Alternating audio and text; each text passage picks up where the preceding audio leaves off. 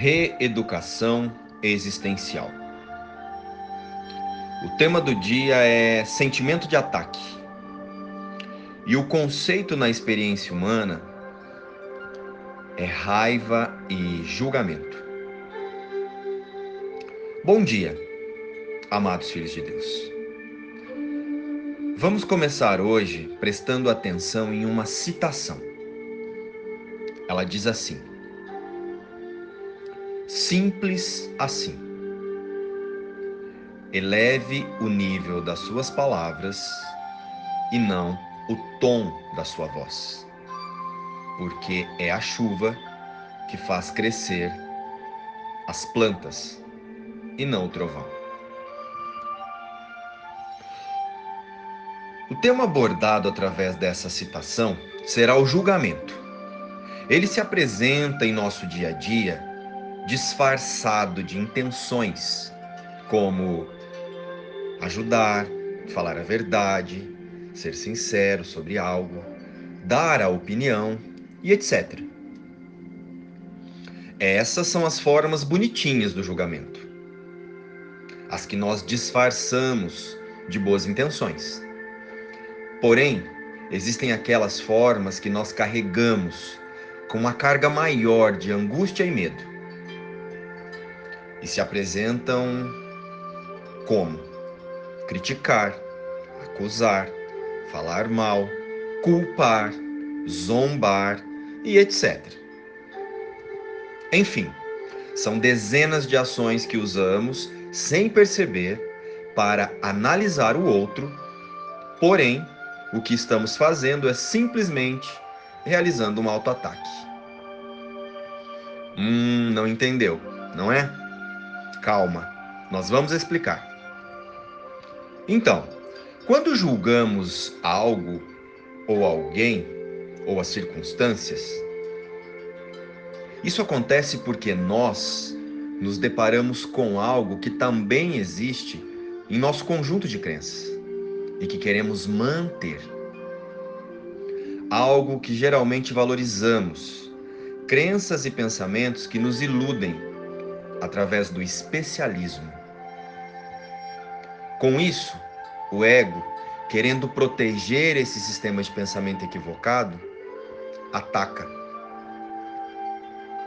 Por isso, julgamos e emitimos opiniões achamos que sabemos. E isso, esse sistema de autodefesa ilusório, se expressa nas cenas através da irritação, da angústia, inquietação e da raiva, entre outras sensações e sentimentos. Mas todas essas ações e sensações derivam de um pensamento de medo.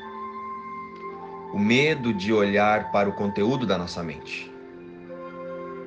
E com isso, percebendo a sensação de ameaça ao nosso sistema de crenças, em muitos casos, elevamos a voz, falamos alto e gritamos. Mas no fundo, bem lá no fundo, estamos querendo apenas esconder o medo e manter uma crença. Existe uma tendência egóica de não querermos mudar de ideia e não aceitar que as pessoas mudem de ideia. E a raiva e o medo podem ser um sinal claro de que nos sentimos ameaçados. Mas se olharmos com sinceridade para os fatos, vamos perceber que o que estamos tentando fazer é tornar um pensamento ilusório eterno. Estamos lutando para fazer de uma ilusão a eternidade e de uma circunstância a nossa vida. Vejamos este exemplo. Quando olhamos para o passado, o que vemos na verdade são eventos através das nossas memórias. Não é você quem está lá. Você só pode existir no agora, no presente, no momento presente. Ou seja, são apenas memórias e lembranças dos eventos que nós percebemos. Contudo, nós olhamos para esses fatos passados e falamos deles como se fossem a nossa existência. Já perceberam isso? Nós, equivocadamente, julgamos, analisamos e mantemos uma relação de especialismo com aquelas circunstâncias. Olhamos e divulgamos essas situações como sendo o eu. Porém, esses eventos representam apenas o que nós pensávamos naquele período. Eles não são você e não são a sua vida.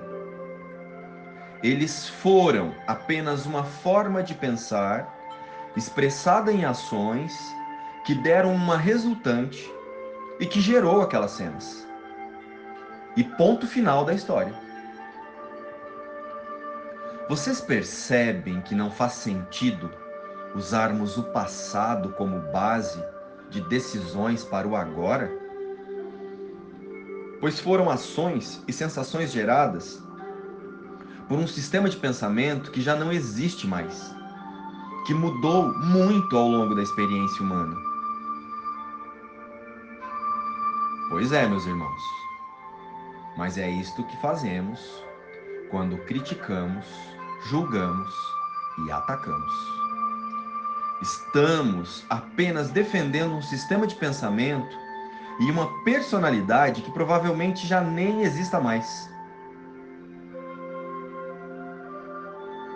Alguém que pensamos que fomos, alguém pensamos, alguém que pensamos ser, mas não existe mais. Faz sentido para você? Mas hoje podemos assumir um compromisso com nós mesmos, com o objetivo de trazer a mente sempre para o agora. Então, vamos juntos praticar a nossa presença. Hoje não julgarei nada do que acontecer. Serei honesto comigo mesmo. Hoje não pensarei que já sei o que tem que permanecer além do meu entendimento atual. Não pensarei que compreendo o todo a partir de fragmentos da minha percepção, que são tudo o que posso ver. Hoje, reconheço que isso é assim. E desse modo, sou liberado de julgamentos que não posso fazer. Assim, liberto a mim mesmo e aquilo que eu contemplar para estar em paz, tal como Deus nos criou.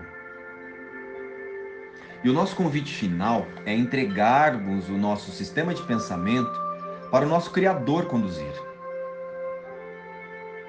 Então vamos dizer, Pai, hoje deixarei a criação livre para ser o que é honro todas as suas partes nas quais estou incluído.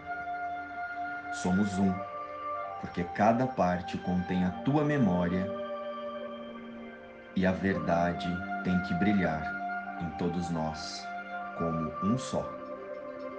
Hoje não julgarei nada do que acontecer.